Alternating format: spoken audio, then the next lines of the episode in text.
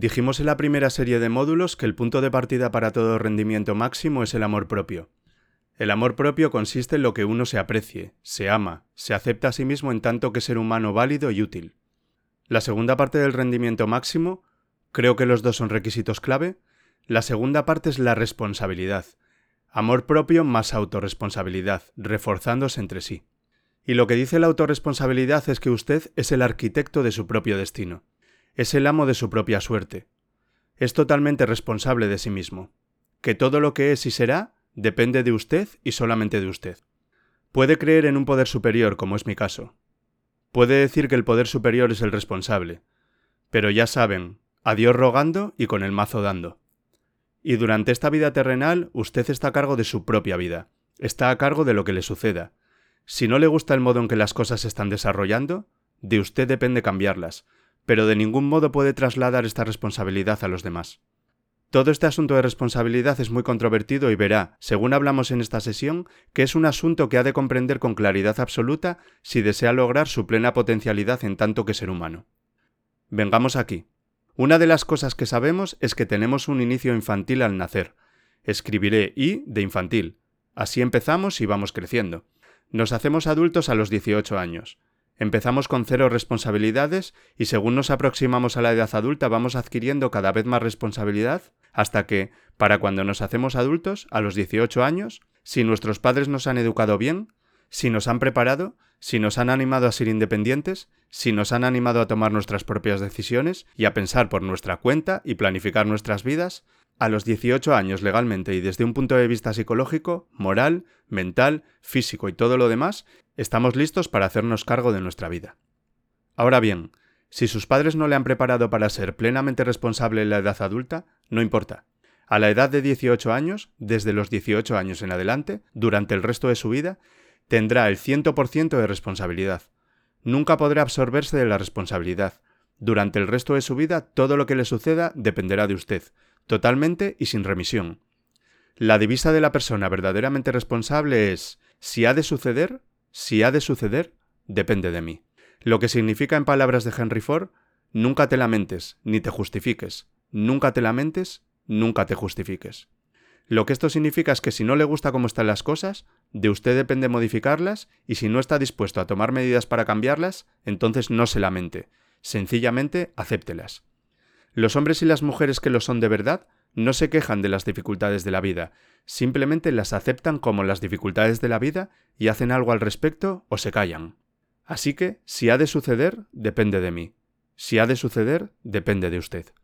Esta es una de las cosas más difíciles de comprender porque mientras somos niños, estamos en una etapa en la que somos totalmente dependientes y al serlo, somos, si lo prefieren, un modelo de hábitos o una respuesta condicionada, y buscamos los motivos para las cosas en nuestro exterior. Según nos hacemos adultos, si no tenemos cuidado, conservaremos esta dependencia y añoraremos lo que se conoce como la pseudoseguridad de la infancia. Aquel periodo de la infancia en que alguien nos cuidaba, nos daba de comer y nos vestía, y nos proporcionaba un hogar y un colegio y todo eso. No nos teníamos que preocupar de nada porque había alguien que se hacía cargo de todo. Según vamos creciendo, vamos a la escuela y allí se preocupan de todo, y si nos descuidamos, entramos en el mundo del trabajo y una vez más, ellos están ahí, Siempre es alguien ajeno a nosotros, en última instancia, quien es responsable de nosotros. Una de las cosas que comentaré más adelante es el concepto general del autodesarrollo. La mayoría de la gente, cuando termina los estudios estatales, cree que el sistema estatal tiene que seguir educándolos. Si nadie viene a continuar su educación, ellos sencillamente no hacen nada. Esto ilustra la diferencia entre madurez e inmadurez, y aquí un ejemplo muy sencillo. Imaginan una vez más el transcurso de la vida desde la infancia hasta la edad adulta. Todo el mundo llega a un punto antes o después en el que se encuentra con un gran acantilado, un enorme precipicio que es el lado de la inmadurez. Este es el lado de la infancia, es el lado en el que dependemos de los demás y buscamos en los demás las respuestas y las soluciones, miramos en nuestro exterior. En este punto llegamos al borde del precipicio. Al otro lado vemos la tierra de la madurez, de la edad adulta y cada uno de nosotros tiene que decidir pasar dando un enorme salto de ser un niño a ser un adulto. A veces se nos impone este salto, a veces el paso se produce como una evolución, pero antes o después tenemos que tomar la decisión de aceptar el hecho de que estamos a cargo de nuestras vidas, que somos los arquitectos de nuestro destino, y luego seguir adelante. ¿Qué hace la mayoría? Desgraciadamente la mayoría da marcha atrás en este punto. contraen matrimonios en los que alguien les cuidará, encuentran trabajos en los que esperan que sus jefes se ocupen de ellos, etc. O sencillamente eluden la responsabilidad buscando el motivo de todo lo que les sucede en otras personas y otras circunstancias. La culpa la tiene su constitución, su salud, la manera de tratarles sus padres, etc. No son verdaderamente responsables.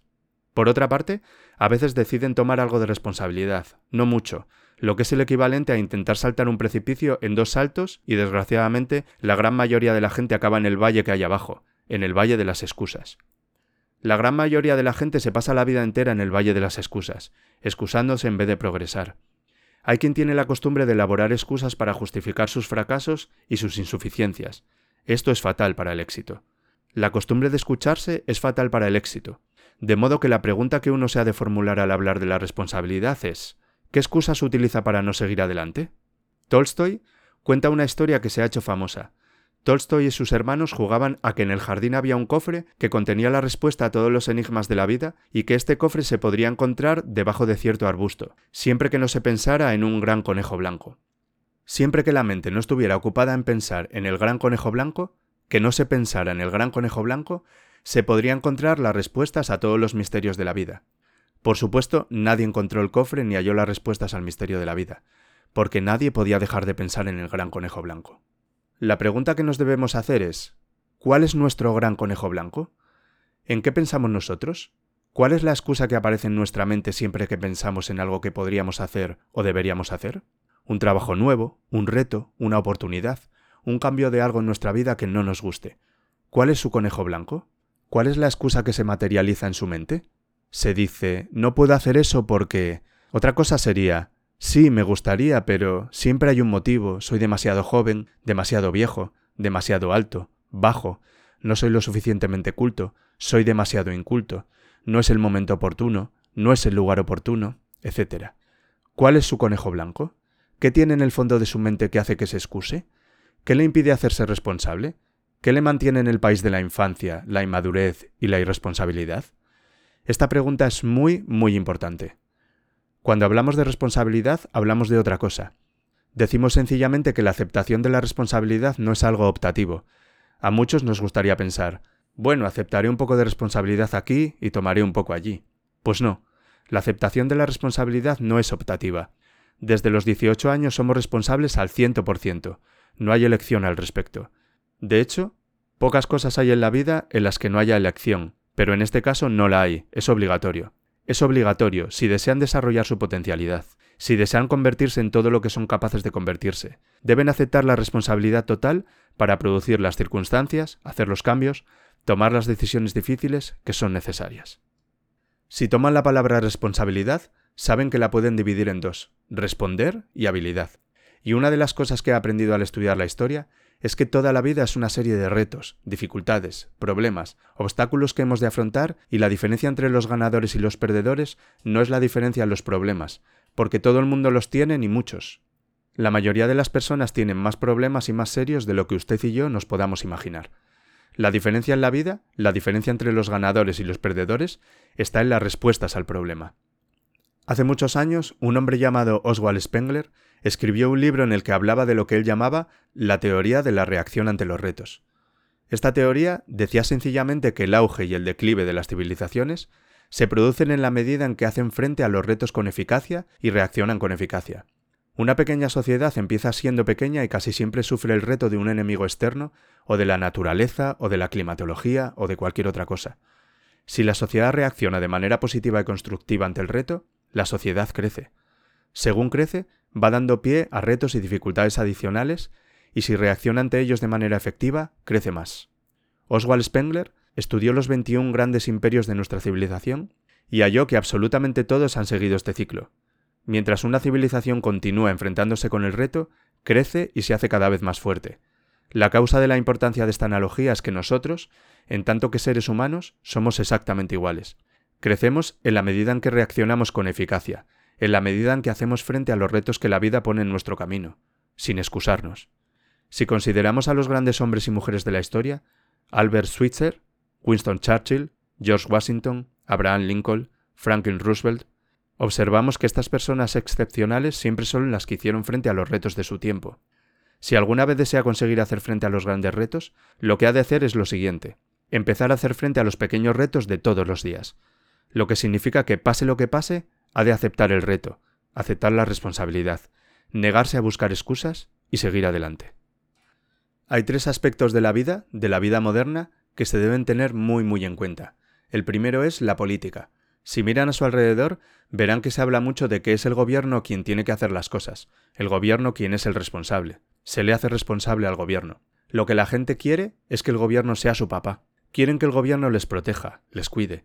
Cuanto más vote uno a los políticos para que le resuelvan las cosas, más control da a los políticos. Verán, nunca se puede entregar la responsabilidad, solamente se puede entregar el control. ¿Cómo se da el control? Pues votándoles para que gasten más, para que legislen aún más su negocio, disponen aún más de dinero y así sucesivamente. El segundo aspecto, pero antes acabaré, el impulso hacia la estatalización, la colectivización, el socialismo, representan de algún modo un deseo de hacer al gobierno responsable de los retos de nuestras propias vidas. El segundo aspecto donde esto se puede observar es en el sistema de la justicia penal, el sistema penal. Una característica de todos los criminales es que se niegan a hacerse responsables de sus crímenes. Estos siempre se deben a algo o a alguien, siempre se deben a su infancia, a sus orígenes o a los demás. Para salir del mundo del crimen, lo que tienen que hacer es aceptar la responsabilidad en cuanto a los crímenes que han cometido y decir, yo lo hice, nadie me obligó, yo soy el responsable. Y sólo así consiguen no volver a la cárcel. El tercer aspecto es la medicina. Hoy sabemos que casi todos los problemas médicos tienen un origen psicológico, nos los causamos nosotros mismos. El ciudadano norteamericano medio pesa entre 5 y 10 kilos de más. En medicina damos por sentado que la responsabilidad corresponde al médico. Imagínense cómo nos cuidaremos si estuviéramos en una isla desierta para el resto de nuestras vidas, sin médicos, ni enfermeras, ni hospitales, ni nada, nada de lo que echar mano. Este es un punto muy importante, así que en nuestra sociedad observaremos un clamor, una exigencia. No soy responsable, quiero que otro sea responsable. Pero esta es la clave, Recuerden que siempre somos libres de elegir. Podemos elegir nuestras respuestas, podemos elegir la calidad de nuestra vida emocional. Sabemos que decidimos cómo nos vamos a sentir por nuestro modo de reaccionar. Decidimos cuándo enfadarnos, cuándo estar alegres, tristes. Decidimos cuál va a ser nuestra actitud cuando nos levantemos por la mañana. Decidimos la calidad de nuestra vida física. Somos los únicos que decidimos lo que vamos a comer, lo que vamos a beber y lo que no vamos a comer o a beber. Determinamos la calidad de nuestra vida económica, somos los únicos que determinamos la calidad y la cantidad del trabajo que realizamos. En cada uno de los casos podemos elegir libremente lo que queremos. Si queremos que las cosas sean distintas, el punto de partida es la adaptación de una responsabilidad plena e incondicional sobre nuestra vida. Descubrí por primera vez todo el concepto de la responsabilidad cuando tenía 21 años. Vivía en un pequeño apartamento. Estaba trabajando en la construcción, a 35 bajo cero en el exterior. No tenía coche, no tenía dinero en el banco, Toda mi ropa era vieja. No había podido aprobar el bachillerato. Miré a mi alrededor aquel invierno, en aquel pequeño apartamento, sin futuro y con muy poco pasado, y me dije, si algo ha de cambiar, depende solo de mí. En aquel momento me asusté de verdad. De repente me di cuenta de que si quería que mi vida cambiara, era yo quien tenía que hacerla cambiar. Si hay una idea que les quiero transmitir con esta pequeña anécdota, esta sencilla anécdota, es la siguiente, que en el punto de partida hacia las estrellas, el punto de partida para hacerme cargo de mi vida, el punto de partida para obtener grandes éxitos y grandes logros, consiste en la aceptación de una responsabilidad completa e incondicional. Si ha de suceder, depende de mí. Si ha de suceder, depende de usted.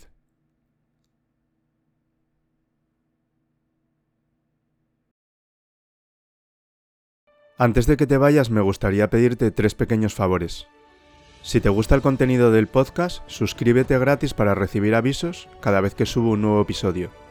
Comparte el contenido para llegar a más personas y deja un comentario desde la plataforma en la que me escuches habitualmente. Si quieres recibir gratis contenido exclusivo directamente en tu bandeja de correo, entra en elamoreslarespuesta.com barra únete y apúntate a la lista. Y por último, si consideras que el contenido que comparto es valioso, apóyame haciendo una donación a través de mi web elamoreslarespuesta.com. Muchas gracias.